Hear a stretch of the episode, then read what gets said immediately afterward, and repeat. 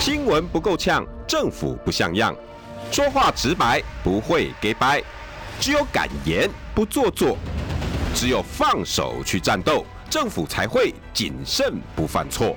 周一到周五晚上六点到七点，罗有志有话直说。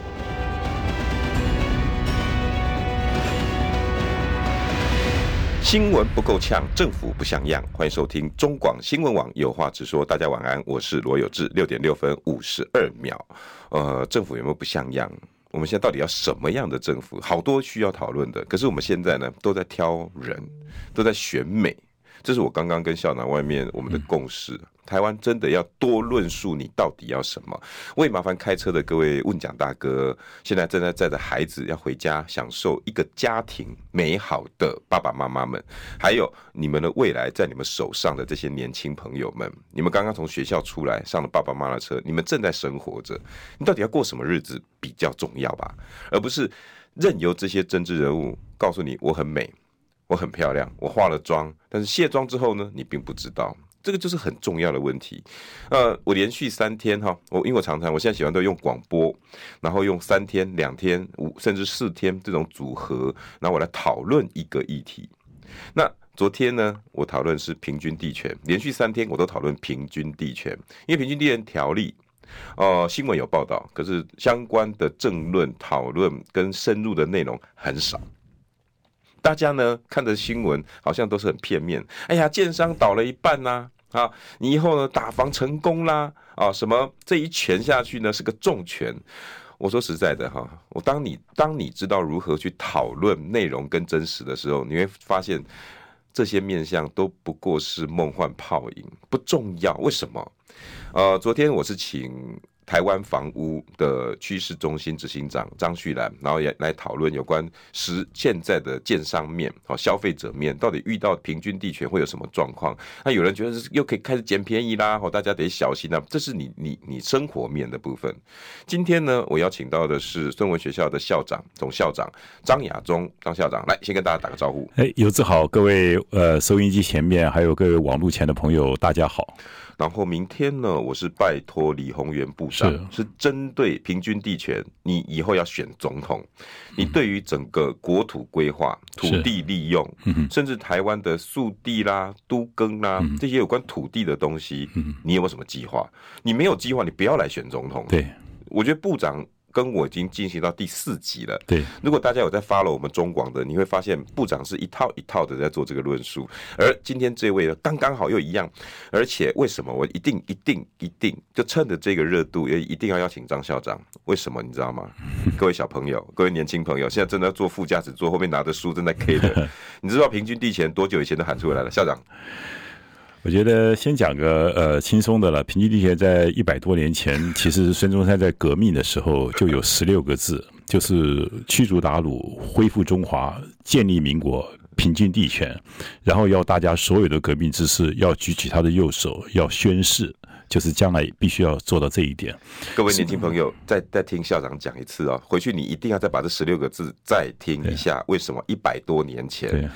国父孙中山先生，大概在一九零三年，一九零三年前，一九零三年的时候，要建立民国的前三年，对，在驱逐鞑虏哈，民族的然后恢复中华，建立民国这种政治啦、民族上的意义，他已经想到了第四个，对，平均地权，你知道多伟大啊？对，这几年到底搞了什么？对，其实今天真的很高兴上有志这个节目哈，因为我平常也对孙中山的思想有一些基本的一些研究。那我也想各位介绍一下，当我们谈平均地权的时候，平均地权是属于孙中山的三民主义的民族、民权、民生里面的民生主义。对。那我们知道孙中山他很了不起的地方在于说，他既是一个革命家，他也是一个建设家。也就是对他自己的期许，他既要提出一些救国的主张，还要提出一些建国，就是治国的一些看法。嗯，啊，这是很了不起。现在政治人物有人讲，就像就像往往很多的革命家，就是把现在政府推翻就算了啊。那以后呢，就大家继续捞这个利益哈。所以孙中山在百年以前呢，对于如何治国，就是其实他写的非常多。那笼统来讲，他的三个叫做民族、民权、民生主义，三个有一个差别。比如说民族主义呢，它是当时是中国需要的，嗯，因为它要推翻满清嘛，嗯，要建立民国嘛。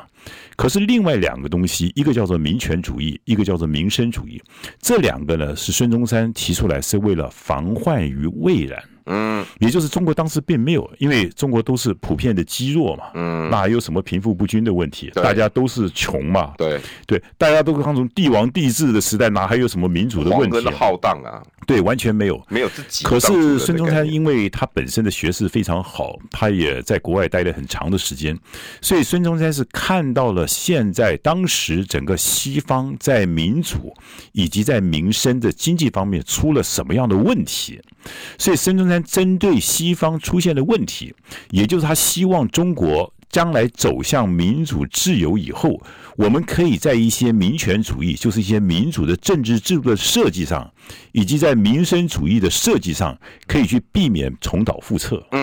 所以很重要啊，就它是一个防患于未然的，嗯，所以你可以从他的过程中，你可以去了解孙中山有多么的高瞻远瞩，非常非常了不起。现在还有这种政治人物，现在政治人物的确是不多了哈，凤毛麟角，因为大家在乎的就是选举要选上，然后天天告诉你说没有赢得选举，什么都是假的。哎呀，结果这个赢得选举只是满足他个人的荣华富贵啊。这也是校长你这次要出来原因吗？那当然，我觉得，我觉得一般的我们的选举都在成就一个人，成就一个党，但是我希望我这次出来是成。就我们台湾的每一个人，平均地权我们要谈，对，但是要谈之前，我想先问校长这个呃红尘俗世的问题 好不好？因为你昨天宣布要参选总统，呃，这个很俗的问题就是，你跟另外其他几个国民党已经宣布的或者是暗示的这些人，包括朱立伦、对郭台铭啊，被人家点名的，嗯、对，还有呃没跟他不爱了哈，爱个 gay 色里的侯友宜。啊，甚至呢，一直想要帮台湾定奠定一些财经基础的郭台铭，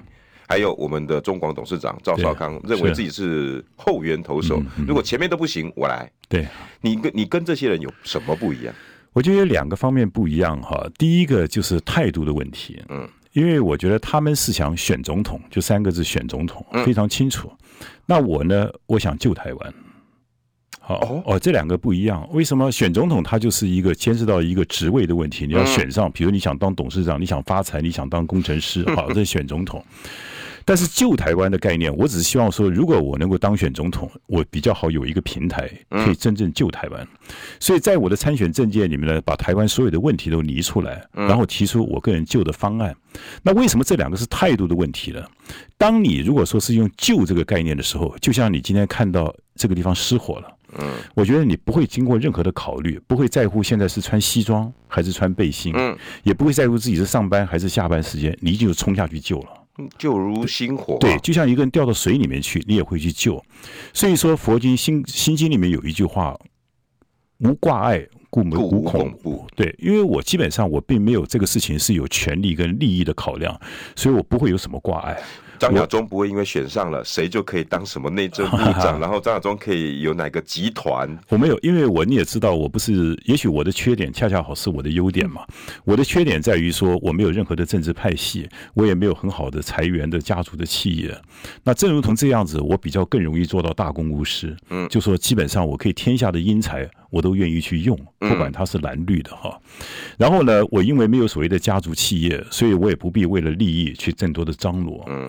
所以我看这个“旧”这个概念的时候，所以心无挂碍，所以无有恐怖。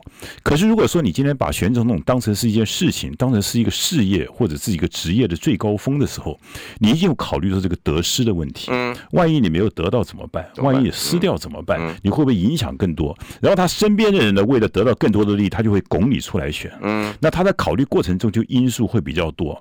那对不起，你们后援投手来，假如我今天要救人的时候，那也没有什么后援的问题。嗯，有火就冲进去了嘛。这没什么好考虑的，因为假如我们摆在一个救台湾，就是救国家的角度来讲，我相信这革命烈士没有说你们先冲，我在后援，等你们战战战亡了，我再来上。对，应该应该是不会这样去思考，所以我觉得这是一个态度的问题。所以我觉得这几年来，你也知道，我其实这几年来我一直在救党、救国、救两岸，包括我在文化教育方面、在思想方面方面，甚而也参加了中国国民党的党主席的选举。就是我所有逻辑来讲，当然我们也知道说，一救有两个概念，一个是思想方面的救，嗯，所以这个方面我用利用参选的方面，不断去弘扬自己一些看法，也就是整个社会一个。转念的过程。嗯，那另外来讲，就最好我们知道说，从上往下是最容易的。嗯，我们讲风俗之厚薄，系乎一人之所向嘛。嗯，假如说一个总统愿意来做这个事情，一定比我们老百姓做起来是更快嘛。包括教育改革，包括你跟他谈的土地改革，这就是比较容易做到。对，好，那一个没有包袱的人，是不是可能更容易做到？嗯，那我如果还有第二个呢，就是我们本身的条件可能很大的不同。那条件我们毫无疑问的，像郭台铭，他的经济财力是非常雄厚的，非常雄厚的，毫无疑问的，他企业非常成功的企业家。那朱立伦先生呢，他又是中国国民党的党主席，我想他的。条件也是很强的，那赵，然后那个侯友谊呢，他还做过新北的市长，我觉得条件也非常好，就是在钱跟权方面，他们都各有所长。嗯，那赵少康也有媒体，也是非常强。那这些我都没有，我都没有。那我有的是什么呢？就是我认为我有一些理念，我有一些方向，我有一些能够救台湾的一些方法。嗯，就方法，比如我们常常讲，就说。我刚刚有在还在谈，比如常常讲说，哎，身体很重要，健康很重要，对，对，身体健康当然很重要，对，要救国当然很重要，嗯，那你你怎么救？你怎么让身体健康？所以到了最后，它变成是一个知识的问题了。像你你的意思是，很多人现在会跟你讲说，张亚中，我现在要你身体健康，对对对，这个是身体健康很重要，很重要，大家都跟你说身体健康很重要，两岸和平很重要，不对吗？呃，当然对啊，因为你讲的一句话是没人没人反驳的，是啊，比如你跟我讲说，你一定会死掉的。嗯，那我我能反驳你吗？我想对啊，不要当美国的棋子，没有对，或者对不对？对对对，就这句话都没有错。我们要以美，然后我们要亲美和美。我相信你除了当你老婆棋子以外，其他都不愿意当别人棋子嘛 啊，对不对？对，除非他是对，连你爸爸你都不愿意当他棋子，对对对，好，人是自由的。对，所以我的很多东西就是说，有很多话听起来好像都有道理，比如说和平啊，嗯，对你现在连赖清德都说和平保台了，对对，但每个人都讲和平呢，就有点像那个世界选美比赛一样的，就是我们选举不要到了选美比赛一样，每个都讲一些漂亮的话，我们爱台。湾，我们爱国家，我们要为世界和平，对不对？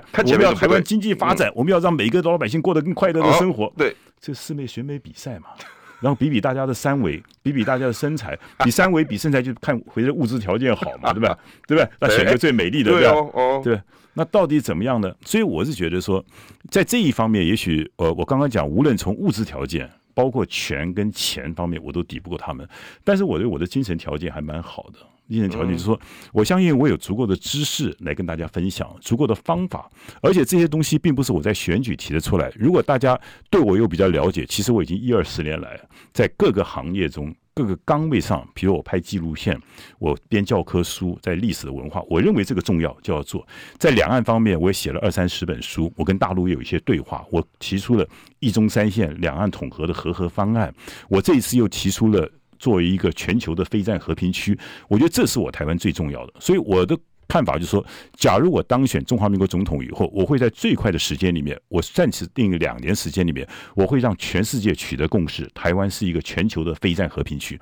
这个地方的台湾的老百姓从此以后不介入所有国际间的战略的纷争。嗯，我们好好的建设我们台湾，因为将来我们跟大陆的较劲的过程中，我们也必须要一个非常。非常富强的一个台湾，我们才跟大陆谈到更好的条件。对，如何壮大自己？跟我们讲，你身体不健康，什么都是假的，对不对？对，没有身体健康，什么都是假的。所以身体健康也要有方法嘛，包括你吃什么，运动什么，包括每个人身体现在弱的地方在什么地方，帮你补强嘛。所以我一直希望说，这一次的总统大选，这些政治人物，张校长，您听出来的是，他们大部分的人。都在讲空话，我觉得有两个有两个因素哈。第一个因素是他们因为考虑到选票的关系，他们一直在回避一些比较敏感的问题。哦，回避。他永远在估算说，我这样子讲了以后，会不会让失去一些选票啊？就是他从选票的角度来思考。那越选票的角度思考，他的整个灵魂他就越来越少了，这毫无疑问的嘛。嗯。就我常常举这个传道士，传道士在传道的时候，其实不会去考虑什么东西的，我就好好传上帝的道就好了。对啊，对吧？哈，那也不会说，因为你今天要。你你叫人家做什么才会信教？我觉得这个东西都已经会走偏了。那我觉得这些政治我还有第二个问题，就是他们因为长时间在这政治领域中耽误了太多的琐碎的东西，他们没有很花的时间去思考一下这个问题到底在哪边。所以我觉得孙中山很了不起，就是说孙中山说他最大的嗜好就是读书。所以孙中山你可以看得出来，我对他的敬佩在于说，他不只是一个革命家，我刚刚讲他还是个建国。怎么去建设国家？嗯、对，你看看他不止提出了怎么样解决民族主义的问题，他还提出民权主义、民生主义的问题。而且很简单的方法。我跟你讲，非常非常难。哥，我们今天我今天我今天必须要讲啊，就是我们隔了一百年，我们再来看当时孙中山，我常常讲，就是说他也许不是一个圣人，但他绝对是一个伟人。嗯啊，也许他的思想不是那种所谓的万无一缺，但是已经是非常了不起了，而且可以修正的，可以，因为因为精神最重要是精神嘛，嗯，因为每个时空不一样，我们举的例子也不一样，对，但是他的精神我觉得非常了不起，而且他对于一些制度的设计方面，等一下我们谈到的这个这个这个平均地权，我觉得都是非常让人诧异的。像那你在这次的参选。呃，宣言里头，你有几个比较重点的项目，讲你想要论述的吗？那其中重中之重，你觉得你你最最最希望带给大家思考的空间是什么？我觉得我们回到一个最简单来讲，任何事情就是一个除弊跟心力嘛。当然啊，当然储备心力嘛，哈，除弊是非常重要，心力也非常重要。那心力的话呢，我觉得我重中之重提出了一个，就是台湾作为一个全球的非战和平区，这个是最重要。我觉得这是我的所有核心中的核心。那最近。搞那个兵推你怎么看啊？那个，所以我觉得那个东西是是军推，它为什么这个推的地点不在美国呢？嗯啊，或者这个兵推地点推在福建嘛？不会是交战区？好，所以这就是其实两岸已经是兵凶战危了。就是为什么兵推都推在台湾？然后兵推的结果呢更可笑了，对不对？它建设四个前提，这个四个前提的话，台湾才能够美国才能够产胜，呃，大陆才能够惨败。第一个前提就是台湾必须有足够的武力，然后每个人愿意站到最后一兵一卒。好，这第一个条件。讲这么白。第二个条件是说，美国愿意尽快的、马上、立即出兵。好，第三个呢，日本也把它真正当成是日本有台湾有事，就是日本有事。日本呢，愿意帮忙出兵以外，还开放日本的所有的军事基地让美国来使用。第四个条件呢，是美国有一种远程打击的能力，要马上打击这个进入台湾海峡的这个、这个、这个、这个进台湾海峡这个美国的大陆的船舰。这前面三个前提完全不存在嘛？你觉得会存在吗？我告诉你，那个检讨报告 CSI 是出的，讲难听点，它只有第一个前提存在，就是希望台湾赶快买足够的武力。它的背景呢，其实有个军方单位所所培养出来的智库。让台湾赶快买更多的武器吧，这就是这就讲白了就是这样。讲白的话，这个所有的这个报告就是说，请你台湾讲四大点武器，对，不要让乌克兰，台湾绝对不是乌克兰。为什么呢？因为乌克兰发生战争的时候呢，武器都还没进去，所以台湾不要成为乌克兰的唯一方法，就是战争还没有发生以前，台湾的军火库里面已经摆满了所有的武器弹药。然后呢，年轻人的所有的征兵的都站在台湾的第一线，愿意捍卫台湾战死为止。那如果你然后选到最后以后呢，基本上就是台湾的片甲不深了，没有关系。然后台湾有几十年的生蓄教训，从此我们又站起来，两岸又开始合作了。这不教导你讲这么白？我跟你讲，那就是个骗局，那就是个荒谬，那是个傻子才会相信的。如果你今天是中华民国总统，我面对这样的兵推跟我当选，我当选的第一天，嗯，兵役恢复原状，不必再搞这个事，不必再搞一年，嗯，该回去该。当完四个月就可以回家去了，因为为什么？这不是兵役，每个国家的确需要军事，我们可以增加我们的募兵嘛。嗯，我们增加我们募兵嘛。更重要，我们谈兵役问题，是我们必须摆在一个高度，什么高度？先确定国家的战略是什么？我们到底是以和为主，还是以战为主？和，我们要看看我们现在，我们现在最大影响我们和平的要素是什么地方？毫无疑问，中国大陆嘛。嗯，那你就要跟他谈嘛。所以我在我的今天参选里面，我说沟通才能避战。嗯，和平才能止战。嗯嗯，那你要沟通呢，就要换位思考。嗯，那换位思考，你必须用真诚态度了解别人需要什么，那别人也了解你需要什么。这个时候，你是不是提出一些方案出来？嗯，所以你要沟通是你要做好准备嘛。像我今天。我在参选总统，我已经提出我的沟通的方案了，我就已经在跟北京在对话了。我不需要去，我已经在跟北京对话了。如果我今天当选总统以后，我马上可以开始对话。嗯，然后我告诉你说，为什么我成为台湾的全球和平，你答不答应？我相信他会默认的。然后完了以后呢，我们第二步才好好的。我们如果将来要和平协议，我们再来签嘛。因为和平协议的签必须双方面共同同意。对。可是单方面做宣誓，比如像瑞典。像芬兰就是单方面做宣誓，我愿意成为一个非战的和平区。嗯，大家都没意见。嗯，那大家看为什么我要同意你呢？看你提出的条件，没问题啊。还有历史背景呢。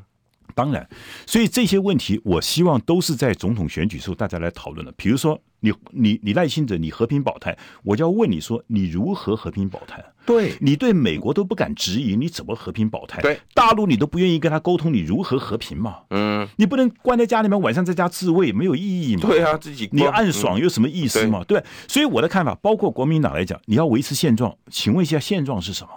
现状是双方面共同认为才叫现状嘛？对，好，我们认为说。动员戡乱，你是已经结束了。嗯，可是大陆认为的现状，中国内战还在延续啊。嗯，内战还在存在。那个第二个呢，两岸的敌对关系还没有解除啊。嗯，对。好，请问一下，我们要维持这种现状吗？维持这种现状，那你就赶快征兵，你就赶快募兵。嗯，所以说，换句话说，对于国民党跟对现在的国民党跟民进党来讲，你们现在的主张是注定要征兵的，而且注定要加强武力的，因为然后呢又没办法拒绝美国。嗯，可是这种东西。不给台湾带来安全了嘛？我的主张很简单，台湾绝对不做美国的第一岛链。嗯，我们做和平的捍卫者，我们做和平的地区。我为什么当你的岛链呢？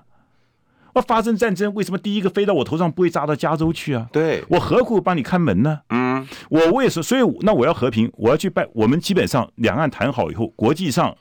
某种程度的认可，台湾就是一个全球非战和平区啊。嗯，请问一下，这个东西不值得台湾去追求吗？当然，我们选总统不是在选这些东西吗？嗯，不是选美比赛了。叫我们当第一岛链，我们还欣然接受。那校长，我就请教你，那你刚刚说两条路，一个和，一个战，对，对最终的领导人的推点结果会造成，要么是和，要么是战。蔡英文这六年七年，你认为他他的执政路线，两岸路线是让往和还是往战？他是斗斗，他是斗，他还不敢战。他这斗斗就是明斗跟暗斗嘛，嗯，有的地方暗斗嘛，比如给你一个难看，让你一个不爽，嗯，对不对？给你个穿个小鞋，这是暗斗嘛。明斗自己又没有能力，跟着美国摇旗呐喊嘛。那国民党的战略就是拖嘛，能拖一天拖一天，拖两天拖三天嘛。对。可是你看现在全世界的经济已经版图已经变了，我们必须很清楚的了解。校长，我们休休休息一下，等一下我们也我也想问几这几位，包括侯友谊啦，哦朱立伦，那他们的态度又是什么？你怎么看他们的两岸？新闻不够呛，政府不像样，最直白的声音，请收听罗有志有话直说。新闻不够呛，政府不像样，欢迎收听中广新闻网有话直说。大家晚安，我是罗有志。现在听众朋友还有我们观众朋友很焦虑，说时间很短，因为每次校长啦、部长啦这些有内容的论述者来，每个都。快点了！我要想，今天大家敲碗的是平均地权，你放心，今天的题目就叫做“涨价归公难行吗？”问号，用总统格局来看我们土地政策。但是我先让校长把他的参选理念，然后慢慢的 run in 到平均地权。那刚刚你论述到蔡英文是斗，那其他的这些人呢？其实拖嘛。拖，就拖的话，就是反正讲一讲。哎，你看九二共识多好啊！你看马英九时间曾经两岸的交流非常密切。九二共识已经过了，你你怎么看？那他那他他他，我其实要问朱立伦，请问你了解九二共识内容是什么？就问他一下，内容都讲不出来，那还讲这个干什么？嗯，这问题不在这边讲了，因为这个问题牵涉到非常多了。那侯友谊说，哦，我们不要当美国的棋子，这没问题，这都同意啊。然后呢，就然后呢？And then？对，And then？就是这个这个就就这个讲都没有意见，没有问题。就像刚刚你讲的一样嘛，身体健康，身体健康很重要。啊啊，然后怎么健康？对，我我到底有没有身体哪里不健康？对对对，，OK，原来大家都在讨论这样。对，就是其实这就是整个台湾民主政治现在比较肤浅的地方，然后大家想的都是数。对，数数对，想到数，他没有想到是，其实我们是为国家在选举，不是为了成就哪一个人嘛，成就哪一个人。所以我希望说，各个选民也能够要求，就像你今天谈到的土地政策，将来每一个总统也必须谈他的土地政策，对，非常重要，这也是很重要。那我今天谈土地政策，我的依归就是我所受到的第一个。我的政治价值方面的训练，比如我们谈的是公平正义，嗯，那第二个呢，我觉得孙中山在这一方面其实给了我们非常大的启示，嗯，我刚刚讲孙中山并不是万能的，嗯，但他有些东西的确是值得我们发人省思的，嗯，所以这个东西我就会从这个角度去思考。哦，所以您参选总统不是为了一个权位。那个是后面的东西，根本不在你的。那对那个东西，它是一个你对比的，就是现在这些对想要参选的，不管是谁，你没有指名道姓。对，当然不要不必要指名道姓，因为我相信各位各位大家年纪如果跟我们比较相近的时候，像有志更能够理解，其实生命终究是一场空嘛，哈。生命的意义真的是在于说你能够为社会做出什么贡献，不是成就你自己做了多大的官而已。嗯，做中华民国总统很了不起吗？你认识孟加拉总统是谁吗？啊，你认识吗？突这个总统是，你也不知道嘛？对，那人家你认为人家会认为我们台湾总统、中华民国总统，你会觉得很重要吗？对，只是你觉得你的祖宗牌位多了一点风光而已，那又怎么样？校长，你会不会担心以现在台湾的社会氛围，曲高和寡，甚至有人说，哎呀，那个中国父孙中山思想，老公公会不会？我觉得这种东西难免会有人想了，多元社会了。但是我觉得不要管我什么，不要在乎我张亚中什么嘛。我觉得你就听听看我讲的对不对嘛？哈，我觉得这个社会需要改转念的一个机会。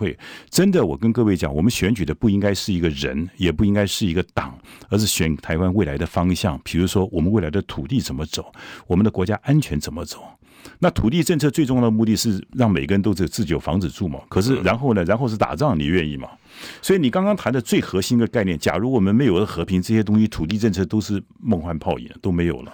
你你的意思是我们建设了这么辛苦，对，就是为了打仗吗？就为了一场毁灭？你但你天天照顾小孩子，天天去接送他，像今天下班了，每天每天白天上班，晚上去陪陪小孩子读书，就是为了打仗吗？二十岁就是就让小孩子送战场吗？站在海湾第一线，不是这个样子吗？所以我今天选总统，难道我不谈和平，谈什么？这个和平当然是比土地政策更重要嘛。嗯，对，我们有了和平，才能够谈所有的东西嘛。嗯，对不对？不清楚，对，清楚嘛。所以这个东西谈完以后，我们再来谈土地政策，才知道没有一个和平的环境。请问战争发生的时候还管土地政策啊？那只是很多人在发国难财的机会了。嘿嘿，那就别没有那么没有意义，没有意义，没有意义。所以孙中山才谈到说，我们革命成功以后，你看看他在革命前就开始做宣誓，每一个党员十几个党员开始宣誓，驱逐鞑虏，恢复中华，建立民国，平均地权。一百多年前，一百多年前就告诉你这个平均地权重要。那校长，既然大家在在敲碗，我想要回来，就直接问：好，平均地权这一百年来，我们到底现在挂着平均地权条例，然后修到现在你，你我先讲，刚刚讲第一个前提，这个平均地权在孙中山革命的时候一点用都没有。哦，原来对，那没有用。是预防。他是说这个东西，他看到什么？看到西方的资本主义发展，土地掌握在。少数人的手上，有钱人、有钱人手上，或者是皇家，资本掌握在少数人的手上，造成社会的贫富不均，人民没有未来，被绑被绑住了哈。所以你知道孙中山在他民生主义里面，我先谈别的不谈。他说两个东西跟经济发展最有关系的，一个是土地，一个是资本。OK，没错吧？土地资本。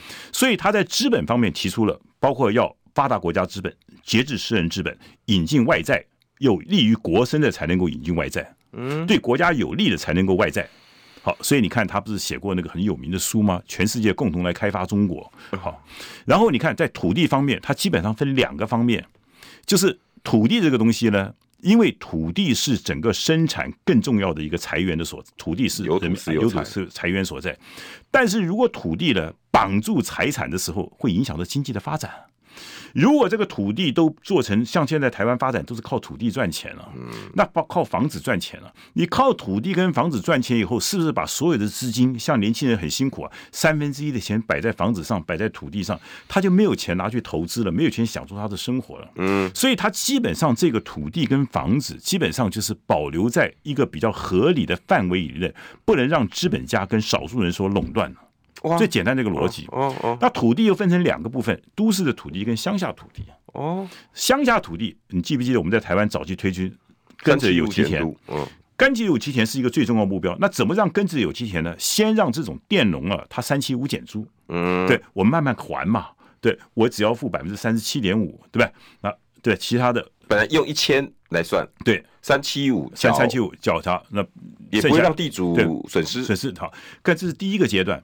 那第二个阶段，工地放领，政府开始统计啦，嗯，把地放给老百姓了。最后就是跟着有其田。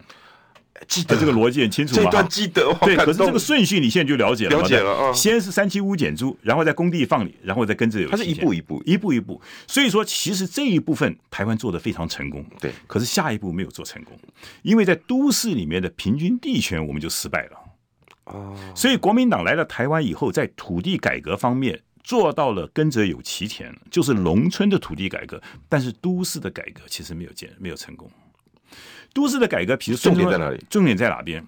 比如孙中山讲，就是说土地这个东西怎么样？嗯，今天你这块土地原来是一百块钱，对，可是现在变成一万块钱了。请问是你的功劳吗？怎么可能是我一？一定是有修桥铺路嘛？对，整个社会经济繁荣了嘛？国家投资啊，国家投资啊，都市更新啊，对啊，造造桥铺路，造桥铺路啊。嗯，孙中山讲，那这个钱怎么办？搞过很多商人啊。我跟你讲，你看孙中山百年前他讲一句话什么？什么？他说地价涨高啊，是由于社会改良跟工业工商业的进步，对吧？这一百年前讲了，这是这是民国十三年，就是一九二四年的八月十号讲。好好，这个、整整个一百年，整整一百年哈。他说，再重一遍，地价的涨高是由于社会改良跟工商业的进步，推到这种进步跟改良的功劳呢，还是由于众人的力量经营而来的，对不对？嗯。所以这种改良跟进步以后所涨高的地价，应该归之于大众。这个就是涨价归公。对，好。他说不应该由私归私人所有。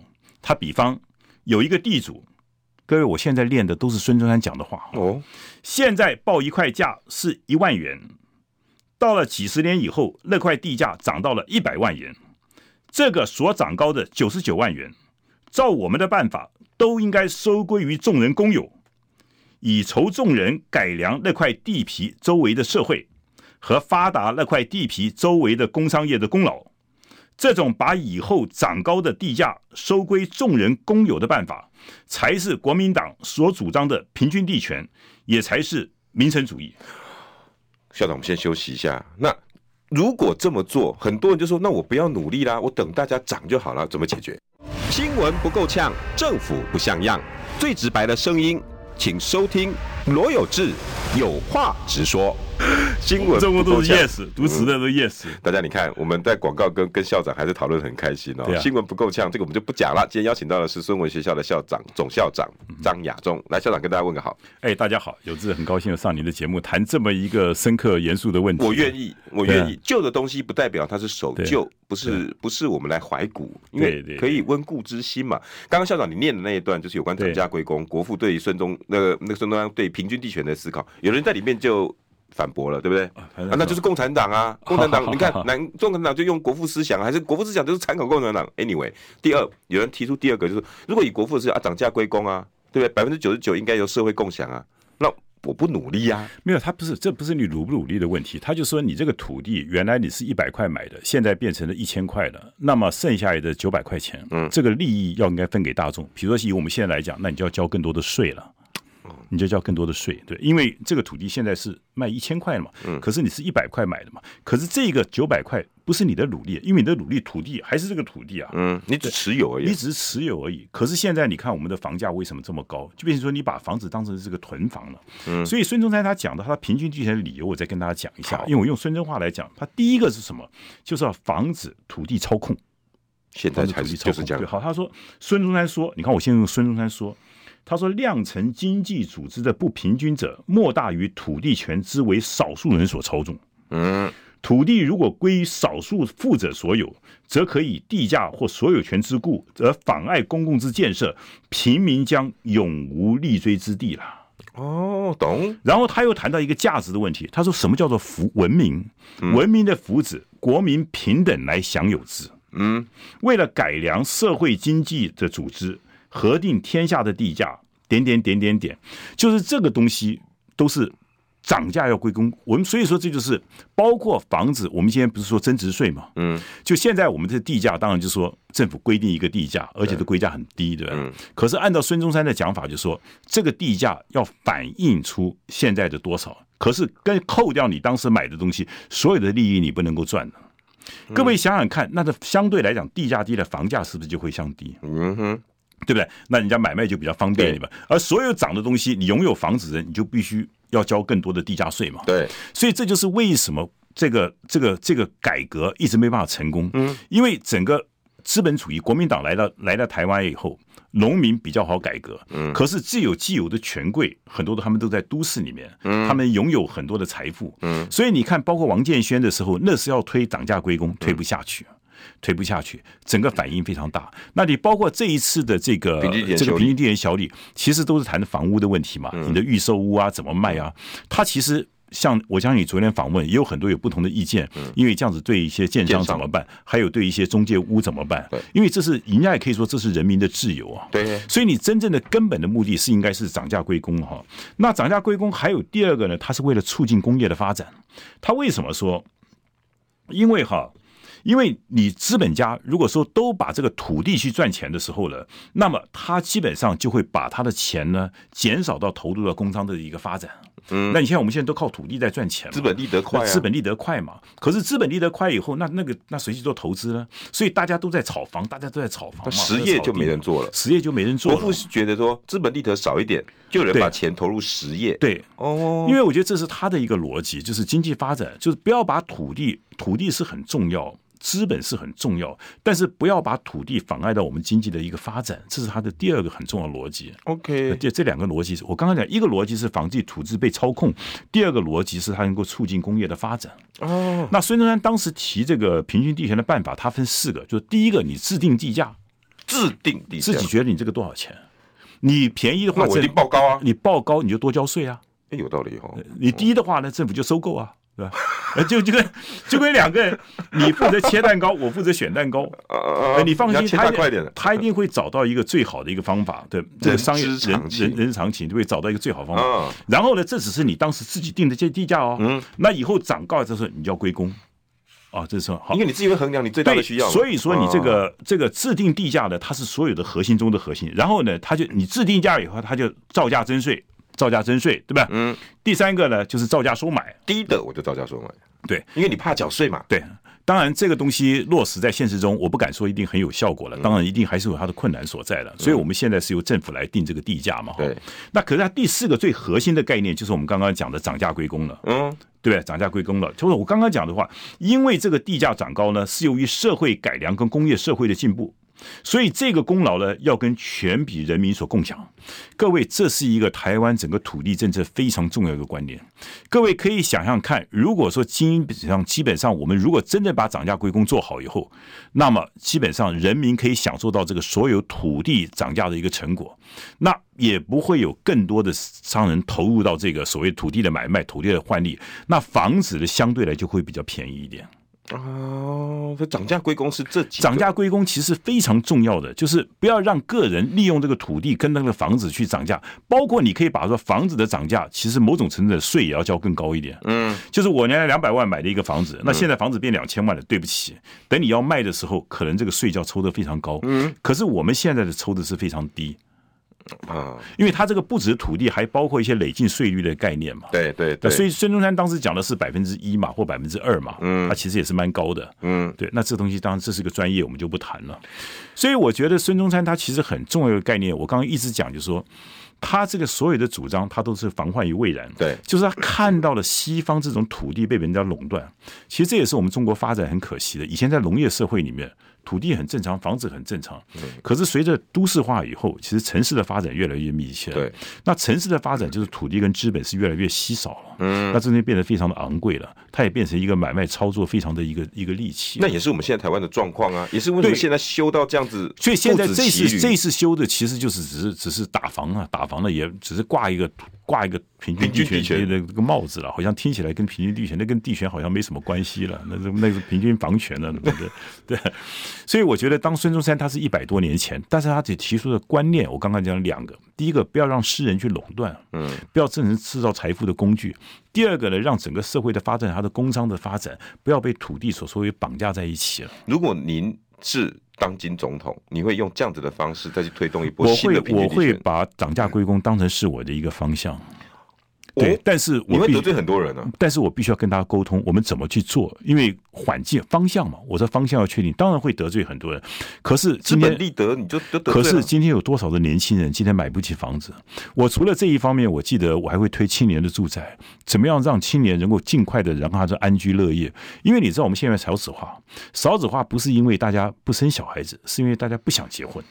不想结婚的原因是买不起房子。生活没有，你没有没有一个没有给他一个房子，他怎么去生小孩子？所以其实你要少子化的问题是要鼓励大家结婚。你要鼓励大家结婚的话，现在政府一直补助补助补助，你生一个小孩补助你一万，我觉得那都那都不是釜底抽薪的方法。嗯，真正的方法让他有个安居乐业的一个环境嘛。对，所以我觉得房子这中国的文化社会里面，所以说我们一方面可以把这个涨价归功，不只是涨价归功在房子方面，在土地方面，另外一方面我们真的是。比如说，我们用一个公办都跟啊，或者是一些青年住宅的这政策，帮他们建设的非常好，把这个用一种商业化的来经营，就是你心中只要想到年轻人的未来才是国家的未来，嗯，这非常重要。当然，涨价归功，你的最后目的也是为了让青年。更有一个好的环境，两个东西，一个让青年更好，一个让这个资金不要再掉进在这个土地的买卖里面，让它能够进的更快的进到进到进到这个社会上去。那如果还加上第三个，这是一个公平正义的问题。公平正义的问题，就是我刚刚不是讲两点吗？嗯，我如果当总统，有两个东西我比较坚持的。第一个是我的价值信仰，对，就是公平正义，这是一个价值信仰。比如举例来讲，这个土地原来是一百块钱，现在变成了一万块钱，我请问一下，这个不是你，你做了什么？你做了什么？不是你的努力的，桥你铺的吗？所以这个东西不是你的，谁管你这个钱你不应该赚，嗯，你不应该赚的，这是社会大家所共有的东西。但你可不可以赚？可以。对不起，一百块买的就是一百块的东西。土地是大家原有，你也知道，人类所有的贪婪从土地开始啊。嗯，你说在原住民的时代里面，像我们中，我我有举个例子，大概是一八多少年，嗯，那个美国总统要去买西雅图这块地的时候，那个西雅图的酋长就回了一封信给那个美国总统，他说我很难理解，土地是可以买卖的，河流是可以买卖的，天空是买卖的，我们不是属于这个土地吗？怎么会土地属于我了呢？嗯，这个逻辑先确定。好，好，所以，我们今天，但是现在的西方的资本主义里面，我们把土地变成是财产的一个部分了。对，对，这跟以前常不是资本主义世界不一样。嗯，好，这个是我们现在没办法拒绝的。既然没有办法拒绝土地是变成财产的一部分，嗯，我们就应该把土地它的价值跟重要性，尽量的让社会大众来共分享。嗯哼，尽量的。对不对？我想这是这是个逻辑就非常清楚，因为我刚第一个叫做公平正义，不是你赚来的钱，凭什么你去享受？同这这个同意吧？同意同意。我们每个人都需要有认识。嗯，你靠你自己辛苦努力，像有志你来主持节目赚一点零用钱，然后去办个做个生意赚些，开个公司赚一些钱，这是你努力结果的，嗯、那很好。我政府给你少一点税都可以。嗯，可是这个土地的东西不是你的努力，包括房子也不是你自己努力而来的，你凭什么赚那么多钱？但是改革绝对不是一下把别人全部翻掉，它必须要有一个循序渐进的一个过程。那这个东西，我觉得方向方面，我们必须以公平正义做我们的核心价值，但在做法方面，我们要尽量做到圆融，圆融做到圆融，但是方向要非常确定。嗯嗯。可是我们现在因为选举的关系，每个人都在乎自己选上，谁也谁也不敢得罪。然后我选总统要有这些建商斗内啊。对。我我我我我我刚刚讲我是没有权没有钱哈，我也不靠钱，我再比钱也比不过郭台铭，我再比权也比不过民进党，所以我的选举就是不是靠钱和权去赢的。我要告诉各位说，我们可以给台湾一个未来，我们希望台湾怎么走？就像我在我的政见里面讲，对不起，总统论文的问题，我当选第一天我就要来解决这个问题。怎么解决？请彭文正当这个总召集人啊，嗯，查清楚啊，因为。蔡英文论文的问题已经不只是个人道德的问题，它牵涉到国家安全问题啊。嗯，那为什么不查？那这种东西对台湾的建设不重要吗？台湾一个物质建设，一个精神建设。物质建设好好发展我们的经济，有一个和平环境以后，我们发展我们经济。精神建设，我们要让台湾社会了解说什么叫做道德的基本点。嗯，你不可以做这个事情，就不可以做这个事情。哪怕还蔡英文公道，也是一个方向啊。当然也是啊，你觉得你有那那就来嘛。那那张总统，我就还你一个公道，还你公道，从此以后这个事情解决了，就解决了嘛。嗯，我们今天不要把这个带到台湾，让全世界变成一个笑话嘛。嗯嗯，对对，人家说。皇后的贞操是不容易怀疑的，那同样的总统的论文也应该不应该容忍怀疑的嘛？同意哦，对不对？哦、这这很简单嘛。这么常卡在这种事情上面。对，就是我们我希望各位了解说，有很多东西我们不是选一个道德价，但是有很多的社会的基本的价值，我们应该维护的。嗯哼，什么叫做公平？我刚刚讲涨价归公就是个公平啊。嗯、我们大家先来讨论涨价归公对不对嘛？嗯，假如这个是对，我当然现在有困难，大家都有困难。比如现贷款也买那么高，这个土地又怎么样的？我都那我们想办法来解决嘛。嗯，但这个方向我们可以定个几年时间，我们慢慢把它解决掉。二十年、三十年。但这个是让全世界一个昭示，让整个社会的公平正义一个宣示嘛。嗯嗯，我们真的不要让土地扮演着，包括跟土地、房屋影响到我们的生生活中整个的全部。嗯。对，它影响了我们年轻人的未来，影响到国家的发展，这是很可怕。所以这次的平均地权，你在你看来只不过是一个打防的手段，更不是一个国家建设的总统格局。对，它不是一个总统的格局，它是因为我们看那个新闻，就是这次选举完了以后，匆匆忙忙的一读、二读、三读，也没有开。开开这个听证会，因为他觉得可能年轻的选民现在对他失去蛮多的，嗯，所以他希望用这个东西来召唤更多的年轻人来支持他。又是一个买票对，其实就是这个样，其实就是这个样子。嗯，那我们我当然我不是建商，我也不是中中中介者，我也我我也了解现在房价的确太高了，嗯，我也觉得说有很多做事的确改进，可是我们必须要了解你背后的基本的逻辑在什么地方。嗯，对，社会的沟通有没有做到？我觉得这都是必须要做的。那建商这一波，他们哀声哀哀嚎遍野，那怎么？如果是你，你现在遇到这个，你怎么去说服他们呢？我不知道，因为我也许我面对这个问题，我我很坦率来讲，因为我想。有志，你也许这方面比我更专业。哦、对对，因为是建商的房地产，我真的对这一方面，我们只是了解一个皮毛。我们以我们的东西，我们就谈一些大方向、大原则。但是像我刚刚讲的，像我们的李部长，或者像您访问的建商，都是很好，大家坐下来谈嘛。总要解决方式。对，因为我们一定，你你你你选总统是做一个平台，对，做一个理念思想。对，有一个方向，然后把有人有志于此的一起来。对，我觉得我当总统有两个特点。第一个，我可以给大家一个非常清楚，像我刚刚讲，当我们谈到土地问题的时候，一定是公平正义第一点。嗯，公平正义第一点，那个牟利的东西不是这个，不能靠土地是牟利的。这孙中山讲的，不要靠土地发财。土地发财就跟那个西方那个资本家掌握了土地，掌握了房子，不断去敛财，买空卖空，对不对？不劳而获，这个社会是不容许的。这个第一个确定。第二个要做到大公无私，我们可以请各个人来做。为什么？我我没有我没有建商的朋友，我也不必为建商交代。但是我年轻人，我要帮助年轻人，因为他是我们的下一代，他们是未来，我要维护他们的生存的权利，他们的住房的权利。在这个前提，这两个前提，我们有最好的人选，大家来讨论，我们有更好的方向，这不就解决了吗？这个总统不需要把连方法都讲出来。找好的人来做嘛，好的人来做。但是你这个船到底往东西南北开，你要搞清楚。现在是撞上冰山了，啊，现在就是在撞冰山的过程中，我们大家在往冰山的船上来选一个船长，还是选大副、选二副？请问一下，又怎么样？又怎么样？又怎么样？我选你又怎么样？今天要选的是这个船到底应该往哪走？嗯，比如我们两岸关系到底应该怎么走？我们跟美国的关系到底应该怎么样？在全世界，我们台湾在全世界怎么找到我们自己的国家定位？嗯，这是不是更重要一点？真的。